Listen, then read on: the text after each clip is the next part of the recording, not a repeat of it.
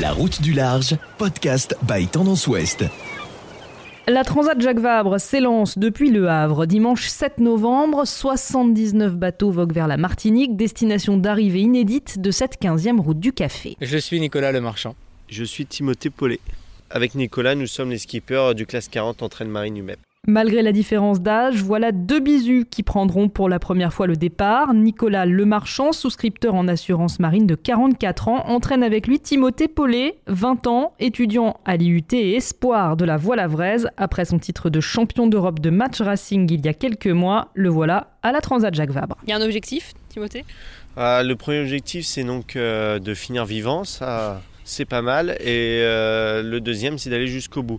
Le troisième, ça va être euh, toute cette action de formation, d'apprentissage sur la météo. Et le quatrième reste euh, de battre les copains d'à côté. Vraiment, l'idée, c'est de, faire une belle transat Jacques Vabre, de faire partager au maximum notre aventure. avec tous nos sponsors, tous nos bénévoles, tous nos, soutiens, et évidemment de régater au mieux que l'on va pouvoir avec le bateau que l'on a aujourd'hui. Comment ça va se répartir du coup vos, vos rôles à l'un, à l'autre Bah, on n'est que deux, donc les rôles vont se répartir assez facilement. Timothée va barrer, moi je vais réfléchir. Non, Euh, non, non, là c'est vraiment un duo. euh, On doit être dans la, on doit savoir tout faire chacun. C'est vraiment de la complémentarité, de la confiance mutuelle. Et euh, donc on part pour 20 jours à deux, donc on va tous les deux travailler autant. Il ne va pas y avoir de, de différence d'équipage. Il va y avoir des, des phases où Timothée, euh, on va utiliser son expérience de coureur euh, en baie. Moi, on va utiliser un petit peu mes connaissances techniques du bateau. C'est un bateau qui a toujours été euh, dans les bonnes places. Dans la dernière transat, il doit faire 11e, je crois. Et ben, pour nous, c'est un bateau qui est bien né, qui est sain, qui est simple, qui nous correspond aujourd'hui pour le projet qu'on a de, faire une transat, de la terminer et de, faire honorablement. Vous dites souvent la terminer parce que c'est une course quand même exigeante. Alors, euh, évidemment, c'est une course exigeante, que ce soit sur le plan euh, euh, sportif, à terre, avant de partir et en partant, parce qu'il y a quand même tout cet aspect de préparation qui est, qui est pas négligeable. Et la finir, c'est aussi ne pas casser, ne pas casser le matériel. Ce que je demande aux équipages là, c'est justement ce qu'ils redoutent le plus. C'est ça, c'est la casse? Euh, moi, ce que je redoute, c'est euh, de ne pas avoir beaucoup de vent. Que ce soit à- qu'on ait 2-3 jours sans vent, euh, ça c'est ma plus grosse inquiétude. Pas casser de matériel ou pas, euh, j'ai envie de dire, on verra bien, mais, euh, mais pas avoir de vent, mais en tout cas, c'est la plus grosse inquiétude. Moi, j'aimerais bien qu'on ait même du vent. Nicolas, Du vent, mais pas trop non plus. On a déjà eu le Fastnet cette année, là, où on s'est tapé plus de 35 nœuds de vent euh, pendant 24 heures. C'est- bien. Mais non, non, le... oui, c'est la casse en fait. faut vraiment pas penser à ça, mais euh, c'est vraiment le... ce qui pourrait nous arriver de, de pire. Mais voilà, non, le... même on va savoir gérer. Quoi. est-ce qu'il y a des concurrents que vous redoutez plus que d'autres? Bah, je pense que c'est les concurrents qui nous redoutent. On est un petit peu les outsiders. On les a un petit peu étonnés sur la Fastnet, sur la 40 Malouine. Euh, on était là. Donc le bateau, malgré son âge, malgré notre peu d'expérience dans la classe 40, on a marqué les esprits en étant là. Donc euh, oui, je pense que les gens nous commencent à nous attendre. Le fait qu'il y ait beaucoup de, classe 40 euh, cette année, ça va être aussi euh, un enjeu encore plus intéressant. Peut-être plus de monde sur le plan d'eau, au moins au départ?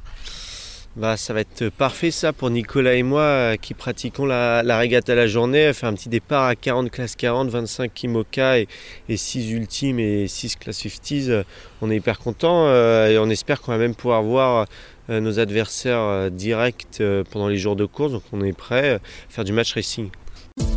Podcast by Tendance Ouest. Si vous aviez un tout premier souvenir de mer, pas forcément de voile, ça évoque quoi Euh, premier souvenir, c'est il y a longtemps, vers l'âge de 10 ans. euh, euh, premier départ du chantier en bas de chez mes grands-parents. Portant, on est rentré, on savait pas naviguer, on est rentré en tirant le bateau sur la plage. Voilà, aujourd'hui, 44 ans, je repars pour faire la transat Jacques Vabre. C'est pas mal. C'était où? C'était sur les bords de Rance, à côté de Saint-Malo. Donc là où j'ai appris après à naviguer, de 10 ans à 14 ans. Et après, le terrain de jeu est devenu trop petit. On, était, on a traversé la Manche, euh, traversé la mer d'Irlande. Et aujourd'hui, euh, on traverse l'Atlantique. Un premier souvenir de mer? Ouais, du coup, ça va être euh, comme Nicolas directement sur un voilier. Euh, du coup, moi, je m'en souviens plutôt bien parce que n'y a pas si longtemps que ça.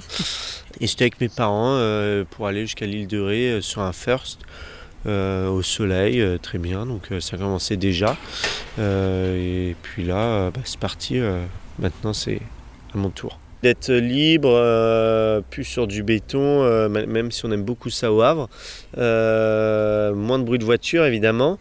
Et, et puis d'être un moment un peu privilégié avec ses proches, c'est quand même assez important. Est-ce que vous avez des, souvenirs de, grosses galères en mer euh J'ai commencé euh, la course au large avec les regattes du RORC, donc du Royal Ocean Racing Club avec Noël Racine sur Foggy Dew.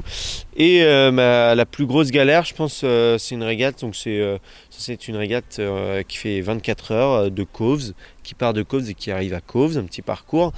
On avait approximativement euh, 35-40 nœuds établis. Euh, On est aux alentours de 75-80 km/h. On était les seuls à avoir le SPI. euh, c'est la première fois avant de partir sur l'eau, je me dis, euh, ça va être quand même assez technique.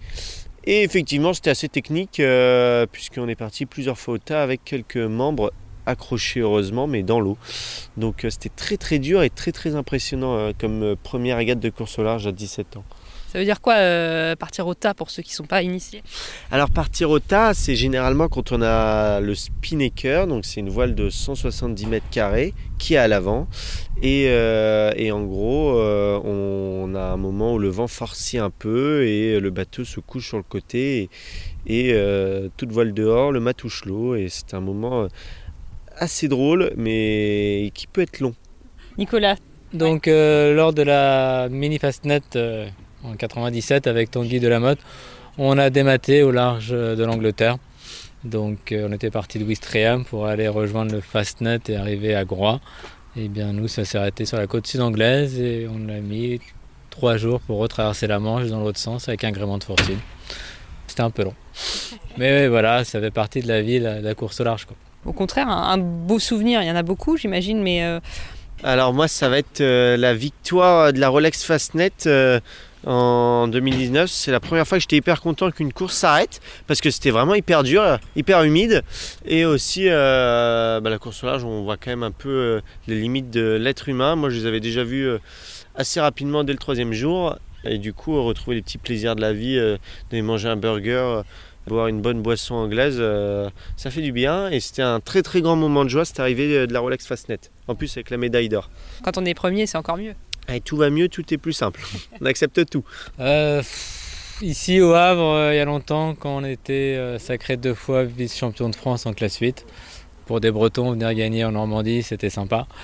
Euh, d'autres, euh, d'autres moments, bah, des bons bords de surf euh, sous spi en match 24, euh, c'était assez sympa aussi. Quoi. On ressent quoi dans ces cas-là? Juste du plaisir, du fun, et voilà quoi. C'est du pur plaisir.